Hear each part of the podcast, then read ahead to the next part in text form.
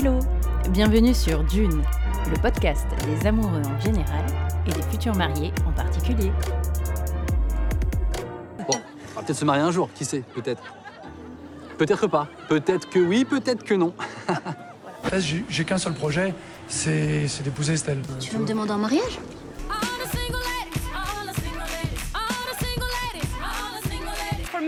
Reasons, I'm feeling good. I'm feeling that there's a smile on my face, there's a spring in my step, and there's a ring on my finger.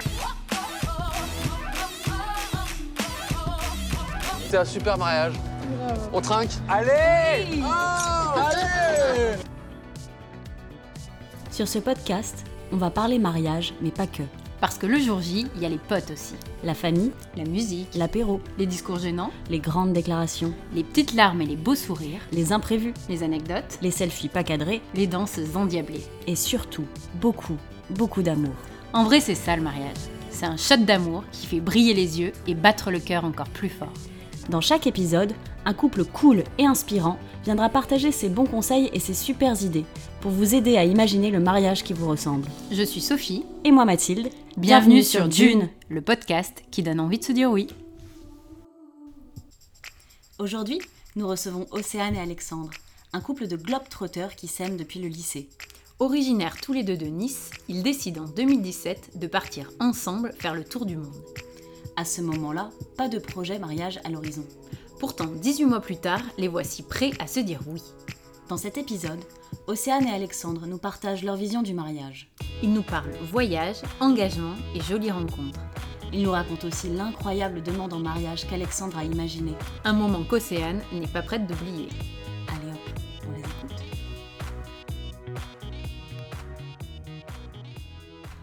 Bonjour Alexandre Bonjour. Bonjour Océane Bonjour. Pour commencer, moi je veux revenir sur la manière dont vous vous êtes rencontrés. D'après ce que j'ai compris, c'était à Nice. Est-ce que, euh, Océane, tu peux nous en dire un petit peu plus? Bien sûr. Euh, du coup, en fait, avec Alex, on se connaît depuis euh, maintenant 17 ans. La dernière fois, on calculait. Waouh depuis 2002. Euh, en fait, on s'est tout simplement rencontrés au collège. Et, euh, et puis après, donc, on s'est un petit peu perdu de vue. Mais on avait toujours des amis en commun. Et puis finalement, moi, au lycée, je me suis retrouvée euh, dans la même classe qu'une amie qu'on avait en commun. Et on s'est retrouvés euh, par la suite. Voilà. Et depuis le lycée, du coup, c'est une histoire d'amour qui dure? Depuis qu'on s'est mis ensemble euh, au lycée.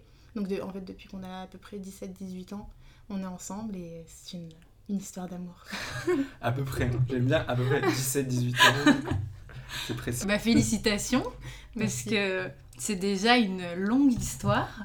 Euh, et d'ailleurs, alors vous allez me dire euh, après si c'est justement parce que vous vous connaissez depuis un, petit moment, mais euh, vous avez fait le choix euh, de partir autour du monde pour vivre un projet tous les deux.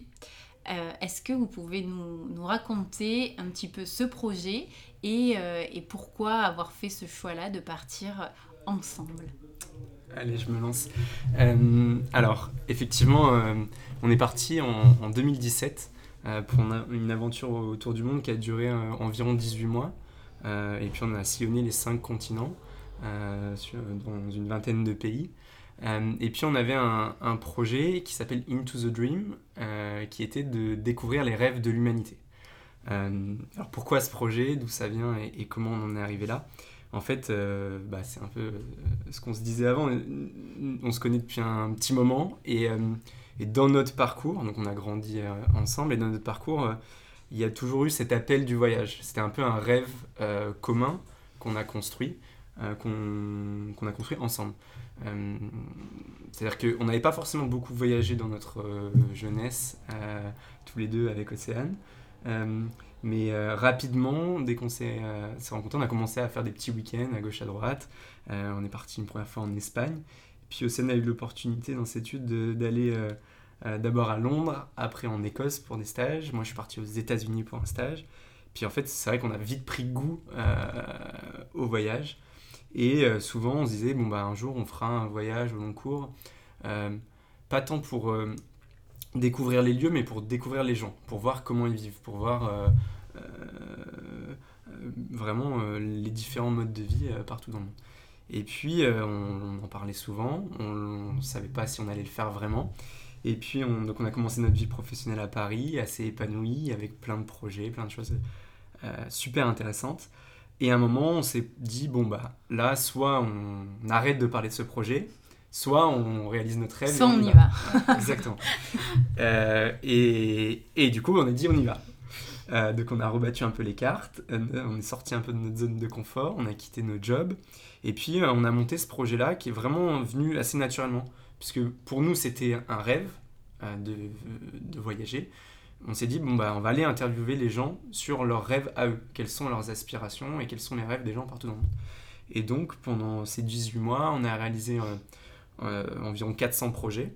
Donc quotidiennement, on faisait des interviews dans les différents pays où on passait et on les publiait sur les réseaux sociaux notamment une page Facebook, sur format écrit avec une photo de cette personne-là.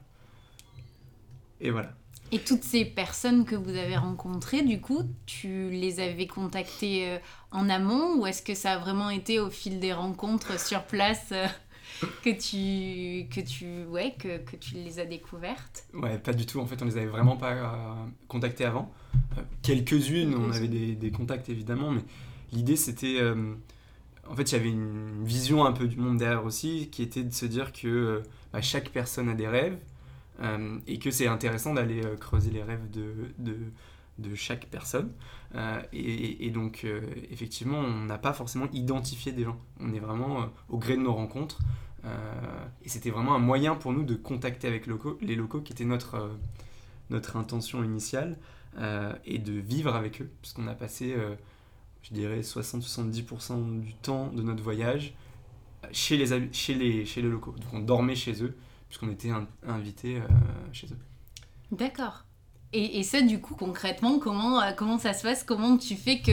Parce que c'est hyper personnel aussi. Mm. Comment est-ce que tu arrives à ce que les gens, un, t'accueillent chez toi et deux, se livrent finalement euh, à vous en vous racontant leurs rêves En premier, nous, on a fait ce voyage sur nos moyens financiers perso on, avait, on a réfléchi à avoir des sponsors financiers et on s'est dit que c'était pas forcément ce qu'on voulait parce que euh, euh, on, cherchait une certaine liberté. Il y avait aussi une réflexion, un peu une quête personnelle dans cette aventure-là. Et on savait pas si en cours de route on allait s'arrêter dans un pays ou un autre pour s'installer, pour euh, créer un projet, pour. voilà, on savait pas. Donc on voulait pas partir avec. avec des comptes à avec Des comptes à Par contre, on avait quand même des partenaires sur des formats plus euh, don nature, enfin apport de... Euh, enfin, c'est vraiment un format gagnant-gagnant. Et un de ces partenaires euh, qui s'appelait Guest to Guest et qui s'appelle aujourd'hui Home Exchange. qui fait de l'échange de maisons entre particuliers, nous a vraiment permis de vivre chez les locaux, puisque en échange d'un petit partenariat de visibilité, on, a pu bénéficier de leurs services où en fait tu es logé chez l'habitant en contrepartie de points que tu leur donnes. Euh, et puis, euh, c'est là où tu connectes. Donc, du coup, ça nous a vraiment permis de, d'aller chez les gens et de passer déjà la première étape de la rencontre avec les locaux. Et ensuite, pour le projet, le deuxième niveau de la question, le, côté intime de ces questions-là, effectivement, on a interviewé à la fois les gens chez qui on dormait, mais pas que. On a, on a arrêté des gens dans la rue, des fois, où on faisait des rencontres un peu au hasard. Euh, et du coup, on se disait, ah ouais, là, il y a quelque chose d'intéressant avec cette personne, on va lui poser nos questions. Et là, on avait vraiment réfléchi à un guide d'entretien assez précis pour pouvoir rentrer de manière euh, habile dans euh, cette notion de rêve qui est effectivement très personnelle et en plus euh, assez compliquée. Si de, but en blanc on te demande c'est quoi ton rêve, peut-être c'est difficile à répondre. Par contre, la première question qu'on te posait c'était quel était ton rêve quand tu étais enfant? Et à partir de cette question-là, on arrivait en fait à tout un processus euh, qui faisait aussi prendre conscience euh, aux personnes qu'on interrogeait qu'ils avaient des rêves, euh, qu'ils pouvaient les, réaliser, qu'ils en avaient peut-être déjà réalisé. Et là, il y avait aussi toute une mission derrière qu'on s'était un peu fixé sur reconnecter les gens à leurs aspirations profondes, à leurs rêves. Et c'est ça qu'on a essayé de faire. bah, euh, c'est hyper cool comme, projet euh, euh, et, j'imagine que même pour vous, ça a dû être hyper enrichissant parce que tu disais c'est c'est génial de reconnecter les gens à leurs rêves, de peut-être leur faire prendre conscience, ben, justement, que qu'ils ont déjà fait des très jolies choses et qu'ils peuvent en faire euh, encore plein d'autres. J'imagine que pour vous, ça a dû être euh, aussi des rencontres hyper marquantes. Euh, est-ce que pour tous les deux, si vous deviez me, me raconter un moment ou une rencontre particulièrement marquante? Complètement, c'était hyper, hyper marquant. On a fait énormément de, de rencontres. Euh, on a rencontré vraiment tout type de personnes, des personnes célibataires, des personnes en couple, avec, sans enfants. C'était vraiment assez varié. Euh, il y a quand même une rencontre moi qui m'a énormément marqué, c'était au Chili. Euh, on a rencontré une famille qui nous ont ouvert leurs bras et, et, qui nous ont accueillis dans leur famille. donc c'était du coup un, des parents avec euh, deux filles, une, une de 15 ans et une de 4 ans à peu près. Et en fait, c'était des personnes formidables avec, euh, avec un grand cœur et surtout un système d'éducation hyper, euh, hyper différent de ce que moi j'avais vécu par exemple en étant petite. Et c'était vraiment autour de la musique, autour de, voilà, du partage. C'était vraiment, en tout cas pour ma part, c'était, ça m'a vraiment fait énormément réfléchir. Et toi euh, Moi, c'est super difficile de sortir une rencontre, parce qu'il y en a vraiment, vraiment beaucoup. Euh, après, euh, je dirais quand même, donc ça sera pas une rencontre, mais ça sera des types de profils, notamment dans les pays peut-être un peu plus pauvres, un peu plus en développement, où on a été vraiment accueillis à bras ouverts, où on a dormi chez des gens en Inde qui dormaient par terre pour nous laisser leur lit, ou au Vietnam, ou... et du coup des gens qui n'avaient pas grand-chose, mais qui nous ont accueillis comme juste la famille, les amis, alors qu'on ne les connaissait pas, euh, et qu'ils avaient franchement aucun intérêt à nous accueillir. On était euh, avec nos sacs à dos, euh, on n'avait pas d'argent, on avait... voilà, on avait juste du temps, ça c'est clair. On a changé notre rapport au temps dans ce voyage, et du coup on avait, en fait, on venait pas pour visiter les lieux, on venait pour passer du temps avec les locaux. Donc effectivement, il y a des endroits où on n'est pas allé voir, je sais pas quel euh, attraction touristique. Par contre, on est resté autour d'une table, autour d'un dîner ou d'un déjeuner pendant des heures à refaire le monde et à discuter avec les gens partout euh, où on est allé. Et donc, effectivement, c'est toutes ces rencontres-là moi qui m'ont pas mal marqué et du coup qui m'influencent forcément sur ma, notre vision du monde, je pense, notre vision du couple, notre vision de la famille et plein de choses comme ça. Alors c'est parfait parce que tu me, tu me fais une transition euh, euh, toute trouvée, justement, voilà, d'avoir vécu ça. Donc euh, à vous écouter, on comprend que de manière personnelle, ça a été hyper enrichissant. Mais j'imagine que de vivre ça ensemble, ça apporte encore quelque chose à, à l'expérience.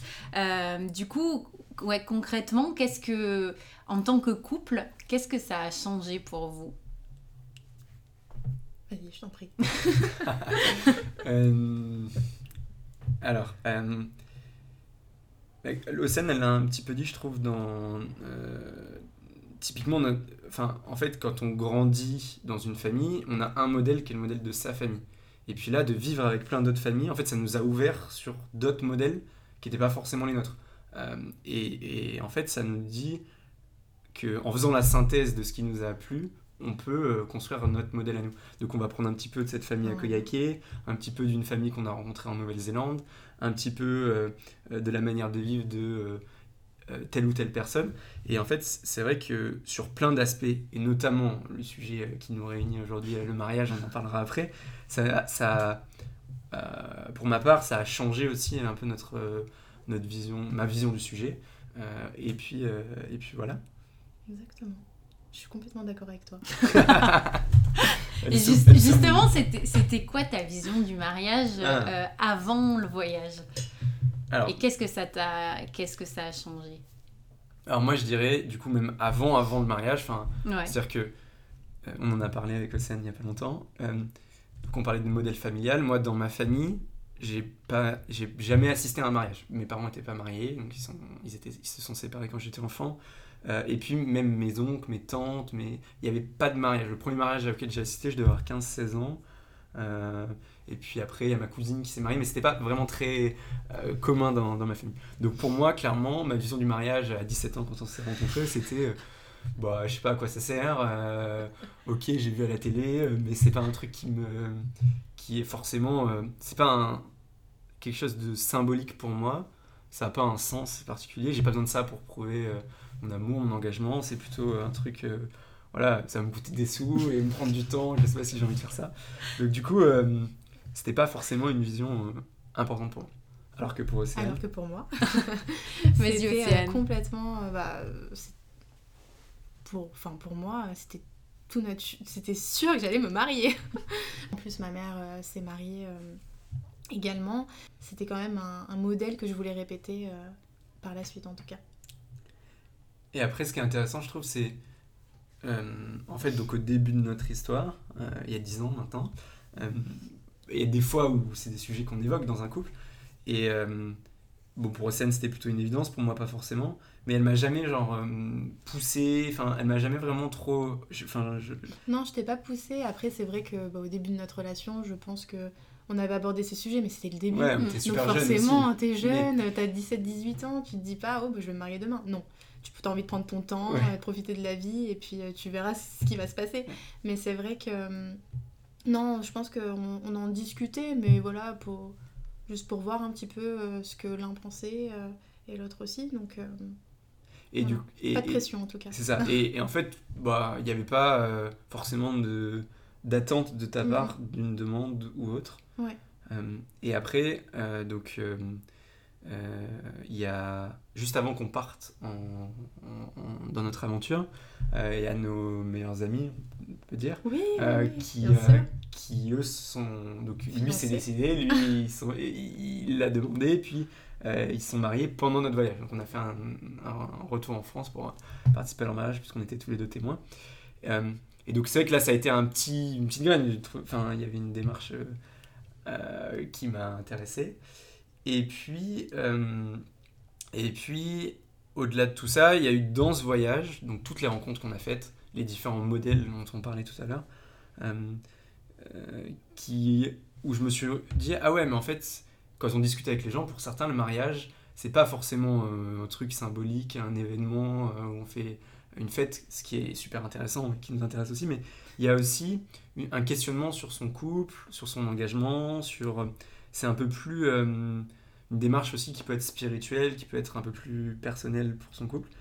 Et, et là, je, euh, je, me suis dit, ah ouais, ça, ça m'intéresse. Parce que bah, ça fait 10 ans qu'on est ensemble, euh, on, on, vient de réaliser un rêve qu'on avait, qui avait aussi été un projet commun qui avait fait avancer notre couple. Du coup, on va rentrer en France. Peut-être que ça peut être un beau projet commun que de venir nous re-questionner sur notre couple, de préparer un engagement euh, après potentiellement bah évidemment avoir une famille et tous ces trucs là euh, et donc euh, et donc voilà c'était un peu le donc du coup ouais tu dirais que c'est peut-être premier déclic le mariage de vos meilleurs amis et ensuite tout peut-être cette idée qui a cheminé pendant que vous viviez voilà tout ça ensemble pendant le voyage. Mm. clairement. Et des rencontres du coup notamment je, l'ai évoqué brièvement mais en, en Nouvelle-Zélande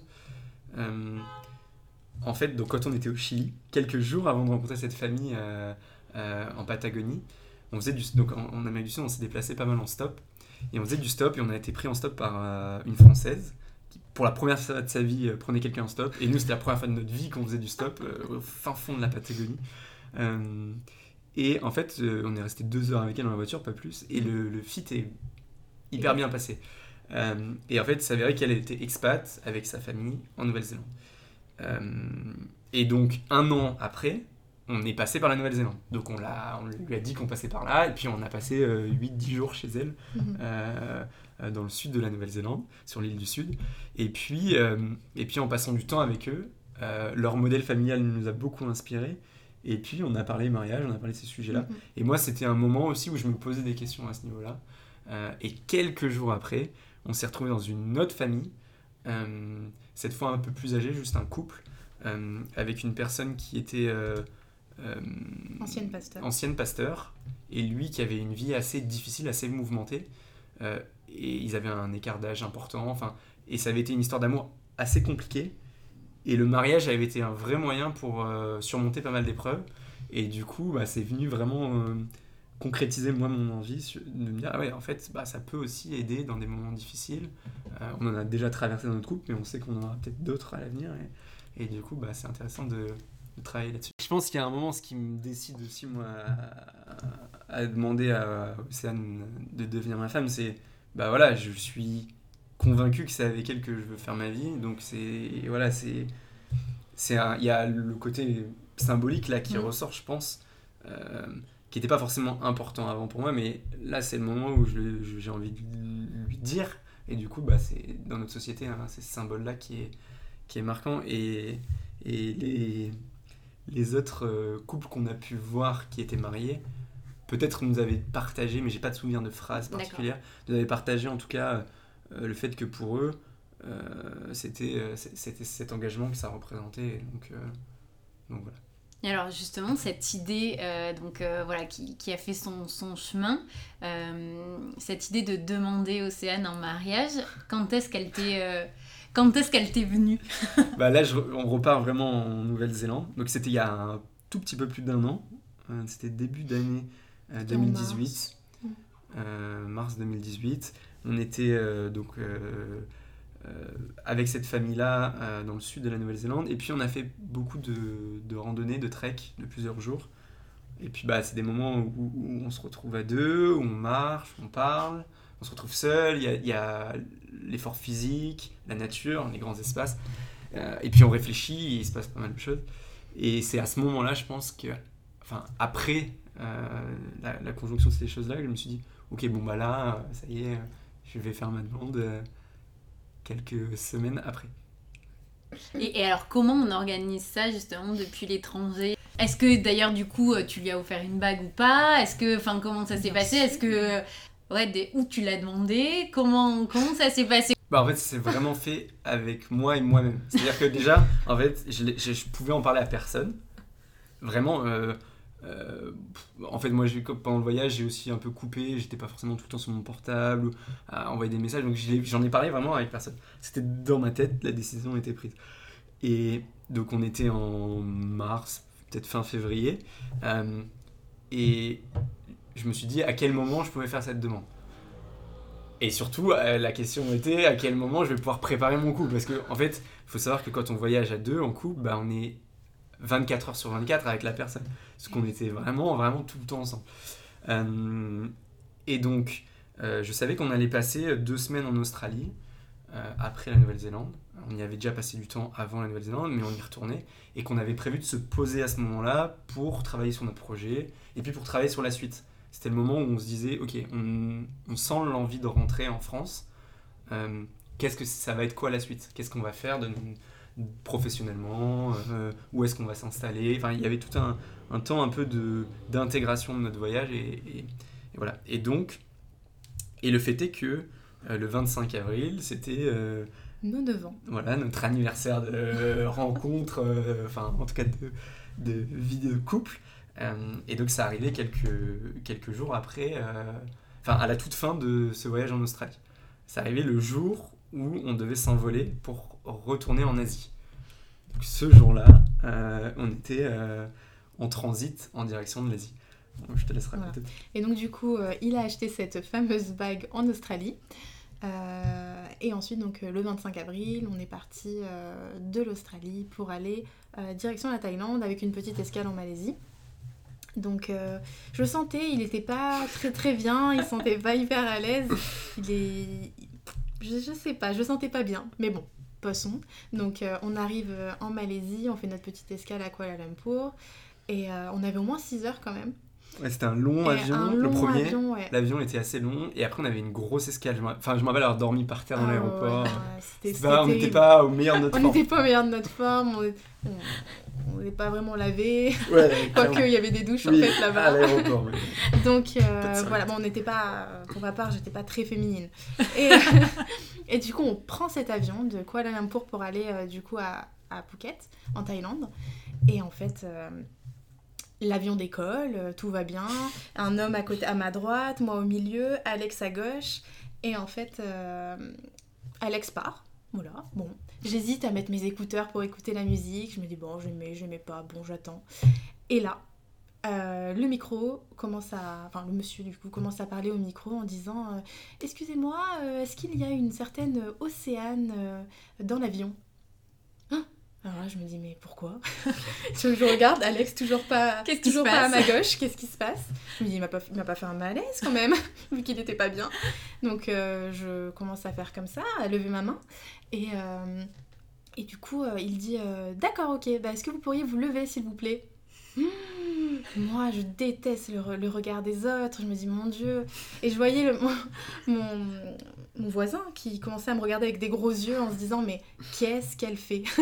Donc j'enlève ma ceinture, je commence à me soulever un petit peu. Tout le monde commençait à me regarder, mais qu'est-ce qu'elle a? Qu'est-ce qu'elle fait, cette dame? Et puis euh, là, je, continue à lever ma main en me levant. Et j'arrive à voir Alex, en fait, euh, agenouillé par terre sur, euh, sur la gauche. Et, euh, et le steward qui me fait un grand sourire. Je me dis, d'accord, qu'est-ce qui se passe? Et donc euh, là, Alex euh, prend le micro. Évidemment, ben, il se passe ce qui se passe. Euh, Il commence à faire euh, son, son petit discours en anglais et en français. où euh, il me dit euh, donc de m'approcher. Alors j'avais pas précisé qu'en fait j'étais au fond de l'avion. Donc il a fallu que je marche toute l'allée pour remonter jusqu'à lui, devant l'avion. Et, euh, et c'était un moment euh, super... euh, au fond de moi, j'étais tellement heureuse, mais à la fois, je me disais, oh non, mais je suis trop mal habillée, je suis pas, je suis pas maquillée, je suis pas coiffée, je suis moche. Et, et en fait, je suis arrivée devant Alex et, il m'a fait donc sa demande devant tout le monde, toujours au micro, hein. on lâche pas le micro. et du coup, donc il m'a dit en anglais, est-ce que tu veux m'épouser? Donc j'ai dit oui, mais j'étais quand même... voilà, j'avais ce sentiment où en fait tout le monde me regardait et j'étais euh, quand même... euh, voilà, j'étais pas dans mon état, je me disais oui, oui, oui, oui, oui, oui, oui, oui. et, euh, et donc il m'a il m'a donné la bague et, et puis après tout le monde nous a applaudi, euh, 400 Indiens étaient en train de nous filmer. Et puis, euh, et on a cherché voilà, sur YouTube la vidéo. Parce on l'a pas trouvé. Ah non on l'a eu la vidéo Parce qu'il y avait vraiment 300 Ah oui. personnes dans Oui. l'avion qui filmaient. Voilà, et puis aussi euh, Alex a eu l'idée euh, de demander au steward de nous filmer. Ouais, Voilà, évidemment. donc, euh, donc voilà, donc après on est retourné à notre place, tout le monde nous a applaudi et, et on a atterri 10 minutes après. Voilà, C'était vraiment un, un très beau souvenir. Je m'attendais pas à ça en tout cas. Mais c'était merveilleux. Et, et puis bien sûr, quand on est arrivé en Thaïlande, Alexandre avait tout préparé, tout organisé. Et, euh, et du coup, ben, un, chauffeur nous attendait et il avait prévu un super hôtel. On n'avait jamais fait d'hôtel de, tout le- de tout le voyage. Et là, c'était un hôtel de luxe avec une piscine, euh, la mer à côté. Enfin, c'était formidable. Vraiment un conte de fées. Bon, et je tiens à dire un truc aussi quand même important. Bah, bravo déjà parce que, parce que quand même en termes de demande en mariage là on est, on est plutôt très très bien hein, Ouais, euh, coup, niveau originalité bravo J'avais réfléchi parce que je me disais, ok, c'est, c'est original, c'est nous 9 ans, machin et tout. Mais il y a un truc qui me gênait, c'est qu'elle était. Fait, elle était. Enfin, elle aurait pu dire non, hein, mais elle était quasi obligée. On était dans un avion, il y avait des gens qui nous regardaient. Elle l'a dit. Elle l'a dit oui, oui, en mode euh, oui, oui, allez, on va s'asseoir. et du coup, j'étais vraiment quand même. enfin, je me dis, je ne vais pas la forcer, quoi. Qu'elle ait. Donc, en- à cet hôtel-là, le, le soir, j'ai refait ma demande. Je lui ai dit que je, je laissais du temps pour réfléchir. Et j'ai fait ma demande un peu plus intime. Et que personne n'était au courant. Et que personne ne serait au courant si elle dit non. Enfin, c'est pas un problème. C'est parce qu'elle l'a dit devant 200 personnes. Elle peut y réfléchir. Et c'est ce que j'ai fait. Et puis bah, voilà, j'ai pris ma, ma décision qui a été de me marier avec toi. c'est joli parce que du coup c'est aussi euh, enfin comme tu disais ça ponctue finalement euh, l'aventure que vous avez vécue euh, tous les deux et, et j'imagine que ça doit être d'ailleurs ça c'est une autre question comment ça s'est passé? Parce que donc toi tu reçois la bague Ouais. Euh, tu lui dis oui, c'est c'est cool. Est-ce que vous vous dites on attend notre retour en France pour l'annoncer à tout le monde Ou est-ce que euh, quand même vous avez eu envie de, de le dire à, à vos proches assez vite? On l'a dit à nos proches assez vite Mm. quand même. En fait, on, ouais, on les a. On a fait des Skype. On a fait des Skype, des Euh, WhatsApp. Ouais, voilà. On a fait des petites blagues, on a fait des cartes postales, Ouais. des trucs comme ça. Euh, et voilà. Puis, Non, euh, oui, on l'a on l'a quand même annoncé assez vite. On voulait pas attendre le retour pour, euh, pour s'y mettre. Et puis en fait, on s'est mis rapidement après dans nos préparatifs à distance. En fait, c'est marrant. Je pense qu'on a plus préparé notre mariage pendant notre voyage, donc il y a plus d'un an. je veux dire la, la- la préparation logistique du truc. C'est-à-dire euh, trouver le lieu, euh, le traiteur, le... enfin les prestataires. Quoi, le... On a fait ça euh, à un an et demi notre mariage. Et là, depuis qu'on est rentré, donc ça va faire sept mois, on fait plus du tout ça. On prépare vraiment. Et, puis c'est- et, et là, c'était vraiment, en tout cas moi, mon intention. Et, Mhm. et c'est, je pense, partagé dans cette démarche du mariage, quand on en a parlé aussi euh, euh, par la suite, qui était de. En fait, notre but, c'est pas tant d'organiser un mariage, euh, un événement, mais organiser une vie, un mariage, euh, notre couple. Après, Et donc aujourd'hui, on passe beaucoup, beaucoup de temps sur ça. On fait pas mal de choses pour nous préparer, mais pas pour les préparatifs. Euh, Ouais, on prépare énormément notre couple, euh, on se pose des questions. Enfin, c'est super important pour nous de, de, nous préparer à ce niveau-là pour, euh, parce qu'on va passer 50 ans ensemble. Donc euh, il est préférable qu'on qu'on parle de, de sujets importants. Et du coup, on passe beaucoup, de, enfin, beaucoup moins de temps sur la prépara les mais on va s'y mettre, on va s'y mettre. Mais on va s'y mettre ce week-end. Bah, c'est parfait parce que justement, donc, euh, euh, vous allez vous marier cet été. Euh, si vous aviez, un, pour finir, un conseil à, à donner euh, à- aux futurs mariés, justement, qui, comme vous, sont euh, dans cette... c'est joli, la manière dont tu l'as dit, à la fois les préparatifs et à la fois la préparation du couple aussi à cette étape importante. Si vous aviez un conseil à leur donner, euh, euh, quelque chose pour, euh, Mhm. pour terminer. Je pense euh, de prendre le temps, de pas trop se stresser. Parce que pour notre part, on n'est pas ultra stressé par les préparatifs en tout cas. ouais. Mais, euh, mais je pense, oui, vraiment prendre le temps et surtout de prendre le temps pour, euh, pour son couple et, et de. Voilà, parce que c'est, le mariage, c'est une journée pour les préparatifs. Mais après, comme j'ai dit, c'est vraiment. euh, Enfin, tu vas vivre avec, ta, avec ton mari ou ta femme toute ta vie. Donc, euh, donc c'est vraiment, je pense, prendre le temps d'aborder des, des sujets qui sont très importants, en tout cas pour, euh, pour le couple. Ouais, moi, j'ai- pas mieux à dire. C'est ce que je disais avant. C'est, euh, pour le dire encore avec d'autres mots, c'est au lieu de, enfin, au lieu de préparer l'événement, c'est vraiment préparer l'engagement de notre vie. Et, et du coup, c'est ça qu'on fait vraiment, sans forcément euh, se mettre la pression sur euh, l'événement. Et, ça, je sais plus, qu'on a un pote qui nous a dit ça à un moment, et moi, ça m'a bien parlé. Il disait euh, que dans sa préparation, on lui avait dit euh, euh, que parfois il y avait des couples qui étaient tellement euh, omnibulés par l'organisation de ce jour-là que le lendemain il y avait un grand vide parce que euh, parce que euh, bah voilà c'est fait et puis qu'est-ce qui se passe après? Alors qu'en fait bah nous on parle de l'après et puis bah on fera l'événement mais l'événement c'est le- c'est l'envol quoi c'est le puis on sait qu'on va être avec nos amis notre famille euh, les gens qu'on aime donc euh, on va juste s'amuser là le but c'est de prendre du plaisir à ça Euh, même si je pense que là, on est encore à On est à 4 mois. 4 mois du mariage, donc on est encore détente.